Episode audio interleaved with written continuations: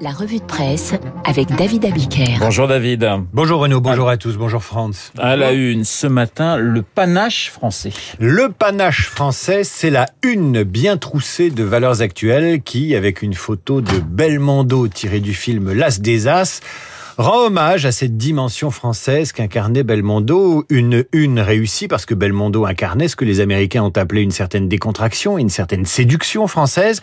Elle est bien trouvée parce que Belmondo a incarné Cyrano au théâtre avec son panache.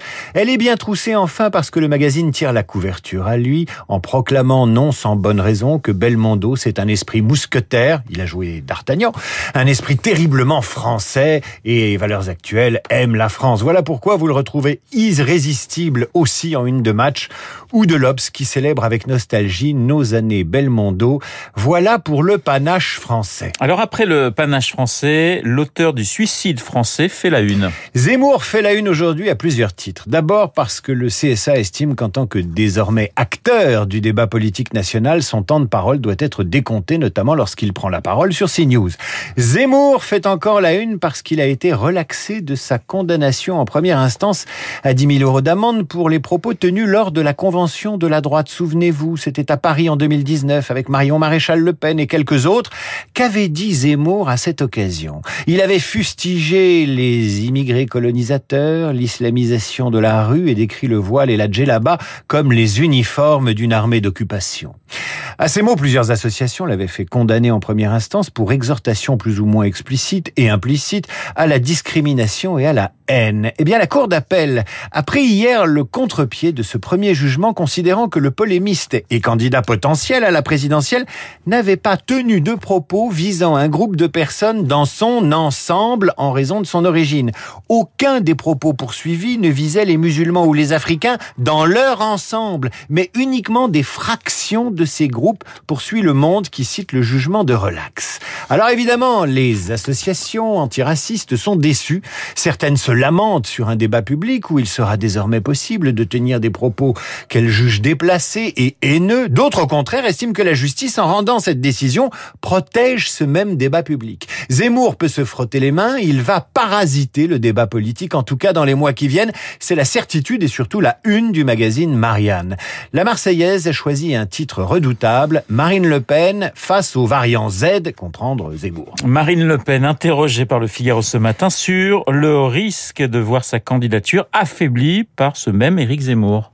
Au Figaro, qui lui demande si elle prend la candidature de l'écrivain chroniqueur au sérieux, voilà ce que répond la présidente du Rassemblement national. Parmi ceux qui croient en la France, je n'ai pas d'adversaire. De Zemmour à Montebourg, je ne peux avoir que des concurrents virtuels. Très sportive, Marine Le Pen. J'aimerais en profiter pour rappeler à ceux qui participent de ce camp-là et qui ne ménagent pas leurs critiques, parfois d'une incroyable violence, et là c'est clairement Zemmour qui est visé, que contrairement à d'autres, je n'ai aucune responsabilité dans la situation du pays. Et Marine Le Pen ajoute, pour que ce soit bien clair, le véritable suicide français, c'est la division du pays, ou comment qualifier Zemmour de diviseur sans le nommer. Et dans les échos, Cécile Cornudet voit les choses autrement. Zemmour commence à inquiéter Le Pen et les Républicains jusqu'au président de la République, dont un proche confie à l'éditorialiste des échos. Le président est inquiet parce qu'il sait que le débat va être hystérisé, comprendre hystérisé par Zemmour, et parce qu'il sait qu'il peut être battu si Marine Le Pen n'est pas au second tour à cause de Zemmour. En attendant de voter à la présidentielle, 100 000 Parisiens vont voter le 28 septembre pour le budget participatif de la ville. Ils vont voter pour ou contre 217 projets urbains. Ça va du parc à chiens au nettoyage des murs du cimetière de Passy en passant par l'ouverture d'ateliers de réparation de vélos dans la ville. Mais surtout, ils vont voter selon une nouvelle méthode appelée vote au jugement majoritaire que le Parisien du jour décrit ainsi. Et là, on se frotte un peu les yeux. Coup de cœur, j'adore. J'aime bien, c'est intéressant, pourquoi pas Ou je ne suis pas convaincu. Sur les formulaires en papier, nous expliquait Le Monde il y a quelques jours, les électeurs n'auront même pas à chaque fois euh, à se prononcer oui ou non. Non, ils auront à cocher un émoticône, un cœur, un pouce levé, un visage dubitatif ou un pouce baissé. On vit une époque formidable. Vous vous marrez, hein Ça veut dire que le vote oui-non est dépassé et, et, et, cède la place à un vote nuancé, directement inspiré par les réseaux sociaux et leurs likes et leurs smileys. Alors sur le papier, la méthode pensée par des chercheurs a pour objectif de relancer la démocratie locale, d'impliquer davantage les citoyens, mais tout de même, La ville consulte-t-elle les Parisiens pour mettre désormais des glissières en béton armées partout autour et dans Paris? Lesquelles glissières bouchent les rues, occupent la route, transforment les carrefours en places fortifiées et font de la rue que vous prenez habituellement une voie sans issue? Paris c'est devenu Pac-Man ou Super Mario, il faut éviter les obstacles. C'est curieux comme sur le sujet des travaux parisiens, la démocratie locale est tout le contraire d'un jeu vidéo, elle n'est pas du tout participative sur les travaux. Subis et tais-toi. Alors d'accord, la ville doit changer. D'accord, une mutation urbaine ne se fait pas en un claquement de doigts. Et Alain Juppé a essuyé en son temps des, des, des, critiques assez comparables sur les travaux bordelais. Mais ne faisons pas semblant de consulter les Parisiens sur les garages à vélo et les cimetières pour chiens quand ils ont le sentiment, dans certaines artères, d'être à Checkpoint Charlie. Alors ceci euh, dit, on continue d'aimer Paris. Alors bien sûr qu'on aime Paris. Le Parisien propose une double page sur le Grand Paris de Belmondo.